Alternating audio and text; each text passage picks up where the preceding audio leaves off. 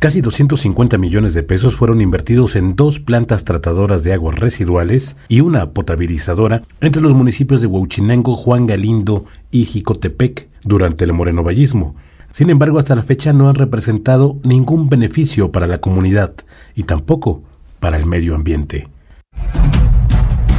Radio Expresión presenta el podcast de la investigación. Actualmente ninguna de las plantas funciona, por lo que en el caso de las de tratamiento, el agua de descarga va de manera directa a la presa de Necaxa, y en el caso de la potabilizadora, las familias reciben agua sin que haya sido eliminada de cualquier riesgo para la salud en la actualidad.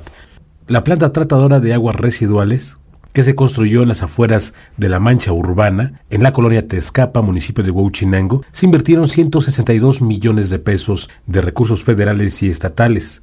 El ayuntamiento aportó el terreno, con la promesa de que se sanaría con la infraestructura el 90% de las aguas negras que se generan en la cabecera, esto en unos 140 litros por segundo, y beneficiaría a 14.087 familias del municipio, y es la segunda más grande de la entidad, según se dijo en su momento por parte de los informes oficiales. Lo cierto es que con la apertura inaugurada por la Secretaría de Infraestructura del gobierno de Rafael Moreno Valle Rosas el pasado 10 de mayo del año 2017, a los 14 días colapsó por la mala calidad en los trabajos, afectando a los vecinos de la comunidad de Totolapa. Además de que fue una obra que nunca contó con los permisos ambientales. La Secretaría del Medio Ambiente y Recursos Naturales negó al Ayuntamiento de Huachinango, en ese momento presidido por el ex morenovallista Gabriel Alvarado Lorenzo, el permiso ambiental para la planta de tratamiento de aguas residuales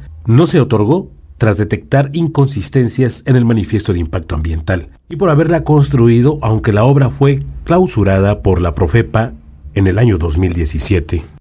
En la Gaceta Ecológica de la Dependencia se detalló que el pasado 15 de septiembre del año 2016 el ayuntamiento presentó la manifestación del proyecto y el 6 de junio de 2017 la Secretaría suspendió el procedimiento de evaluación de impacto ambiental hasta que resolviera si existía algún procedimiento administrativo. La construcción de la planta de tratamiento ocupó una superficie de poco más de 19 mil metros cuadrados, cuya descarga de agua tratada sería al río Tezcapa. La empresa Arquitectura y Diseños Residenciales de Puebla, SADCB, que se encargó del proyecto, fue multada por la Procuraduría Federal de Protección al Ambiente por un millón mil ochocientos pesos. En el municipio de Juan Galindo dejó de operar la planta del proyecto turístico denominado Necaxa. En octubre del año 2017 se iniciaron los trabajos de construcción con un financiamiento de 12 millones de pesos, con lo que se adquirió el equipo operativo para la planta tratadora de aguas residuales. Después vino una inversión de 13 millones de pesos para los colectores marginales y luego se aplicaron poco más de 13 millones para la obra civil, donde se instaló la infraestructura y 1.500 metros de colectores que quedaron pendientes en el Gamito 2. Con los trabajos en su conjunto se pretendía abonar para la reactivación del proyecto turístico Necaxa, promovido tanto por el gobierno federal de Enrique Peña Nieto como por el Ejecutivo Estatal del que ya era titular José Antonio Galifayad. El proyecto fue financiado por el gobierno federal que aportó 60% de los recursos, el estatal el 40%, aunque fue el segundo el que ejecutó la obra. El ayuntamiento de Juan Galindo aportó el terreno que hace décadas funcionaba como un camino vecinal por el cual se bajaba y se subía a las orillas de la presa de Necaxa. Sin embargo, durante varios años, la escuela preparatoria Albert Einstein cercó por seguridad sus límites, incluyendo parte de la calle para que quedara en desuso y no fuera aprovechada por la delincuencia. En su momento, el edil priista Luis Gerardo Martínez Gómez explicó que los trabajos iniciaron por etapas. Primero se construyeron los colectores marginales que van sobre los dos ríos que rodean a la demarcación, Gamito 1 y Gamito 2. En estos se liberaron los cuerpos de agua de unas 450 descargas de líquidos residuales de igual número de viviendas. Lo cierto es que empezaron las operaciones para sanear el agua residual de las poblaciones de Necaxa y Nuevo Necaxa. Sin embargo, la planta dejó de funcionar en la administración del abanderado del extinto Partido Encuentro Social, PES, y Morena, Carlos Garrido Torres, y hasta el momento no se ha informado de su operación. En Jicotepec hay otra historia. Hay una planta inservible, pero esta sería potabilizadora.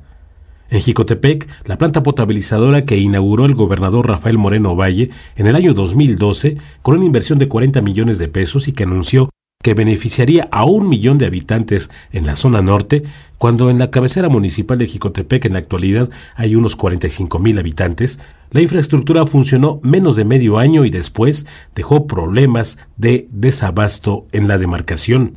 La actual titular del Sistema Operador de Servicios de Agua Potable y Alcantarillado de Jicotepec, Lucebelia Cruz Ortiz, rechazó que sea viable operar una planta potabilizadora que está en una loma debido a que podría ser un riesgo a las instalaciones del 70 Batallón de Infantería y su unidad habitacional, dado que las instalaciones del contenedor principal están fisuradas. Serían unos 2 millones de litros de agua los que se tendrían que almacenar en el contenedor principal de la planta, que se inauguró en el año 2012, sin embargo, para la especialista no hay registro de que esa infraestructura llegara a funcionar ni medio año descartó que esa planta sea operable, dado que se trata de equipos obsoletos, además de que hay registros de que fue extraído de manera irregular parte del equipo. Sumando al desmantelamiento, Lucebelia Cruz indicó que un tanque presenta riesgo de colapsarse, por lo que para dejar las instalaciones en condiciones funcionales deberían de invertirse al menos unos 20 millones de pesos. Y eso para que funcione unos cuantos meses. Sobre este tema, tanto el secretario de Gobernación Julio Huerta y el gobernador del estado, Sergio Salomón Céspedes Peregrina, se pronunciaron este 9 de febrero. Intervino en primera instancia el secretario de Gobernación Julio Huerta y después remató el gobernador Céspedes Peregrina. El gobernador comentó del asunto de las plantas tratadoras. Eh, no solamente fue en la Sierra Norte, fue en la Mixteca Poblana, en el Valle de Tehuacán, en prácticamente las diferentes regiones del estado. Y no fueron solamente 250 millones de pesos, fueron más de 600 millones de pesos los que los gobiernos anteriores invirtieron en plantas de tratamiento de agua inservibles. Inservibles algunas desde, el inicio de su instalación porque fueron sobrevaluadas, no fueron echadas a andar. Se da el caso catastrófico y lamentable de de plantas ubicadas en, la zona sur del estado, en la que no había ni el servicio de energía eléctrica para que operaran estas plantas y así fue invertido el recurso. Hay, hay, una, hay una investigación que se está realizando y pronto también vamos, vamos a conocer los detalles de esa investigación. Es lamentable lo que sucedió. Este tipo de acciones son de las que no pueden repetirse y es a eso cuando nos referimos que no debe regresar el mal pasado. ¿eh? Es muy importante entender que hoy los principios es conducirse con honradez, con transparencia, el no robar, no mentir, no traicionar, tiene que ver con todo este tipo de acciones que sin duda afectan y empeñan el futuro de las siguientes generaciones. Imagínense si estuvieran funcionando, qué bien, ¿no?